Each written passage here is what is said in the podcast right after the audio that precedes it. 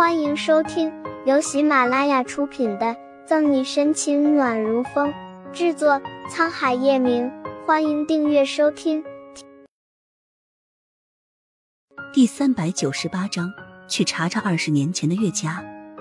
看着叶晨玉怀里睡得不安好的沈西，顾春寒闭紧嘴点头，表示自己都懂。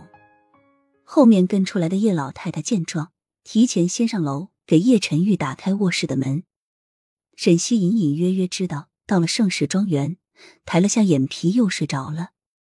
把沈西轻轻放在他的卧室，叶晨玉用毛巾仔细帮他把花了的妆擦干净，将空调开到合适的温度，才关灯离开。等叶晨玉离开，原本睡着的沈西眼睛悠悠睁开，在这黑夜里尤为明亮。他是困，但在叶晨玉把他放床上的时候就醒了，只不过一直假睡。现在沈西不知道以什么态度和叶晨玉说话，他很生气，气叶晨玉把他一个人丢在路边，气叶晨玉做事不计后果。不知道沈西小心思的叶晨玉门轻轻关上后下了楼。叶老太太和顾春寒都还没有睡觉，一个吃薯片看电视，一个目光浑浊深远，不知道在想什么。小溪睡下了，看见叶晨玉，叶老太太直起身子，让出一个位置，示意他坐在那里。嗯，淡淡应一声，叶晨玉坐下，躁郁的抓了抓头发，暗叹一声。叶老太太用拐杖杵了下看得起劲的顾春寒。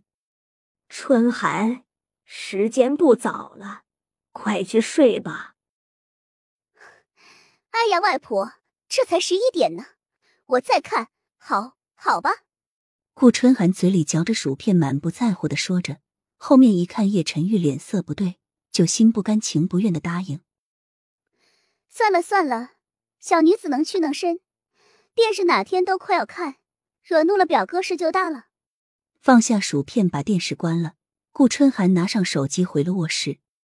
待客厅恢复安静，叶老太太慈善的眼神望着叶晨玉：“晨玉，昨天你妈妈来这里了。昨晚从鄂尔斯回来，叶老太太带着顾春寒先回的叶家别墅，就知道月璇来了盛世庄园。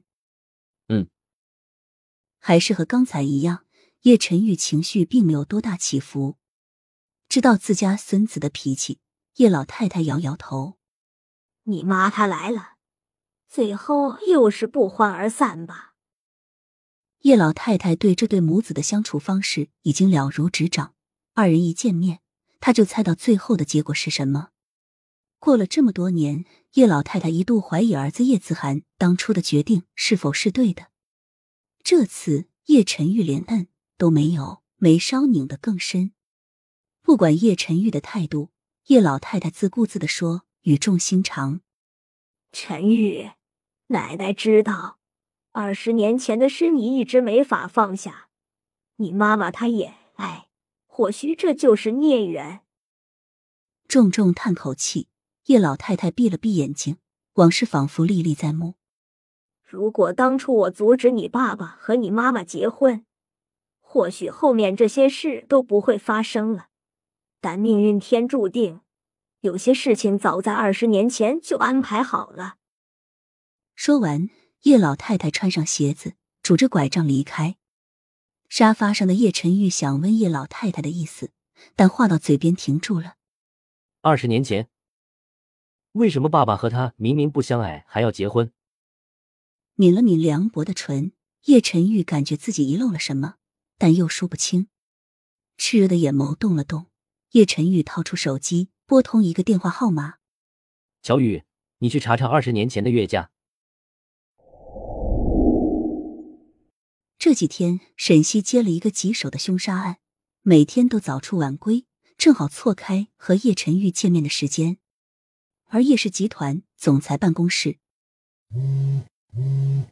放在桌子上的手机发出震动声。叶晨玉皱了皱眉，从文件里抬起头。盯着桌子上面还没来得及熄灭的屏幕，上面显示有一条新短信号码。他现在已经有些熟悉了，并不是因为对他很重要的，所以他才熟悉，而是这些天他已经断断续续收到了很多条来自同一个号码的讯息。在手机屏幕熄灭的前一秒，叶晨玉终于抬起手摸过一旁的手机，解了锁之后，划开最上面显示的未读信息。本集结束了，不要走开，精彩马上回来。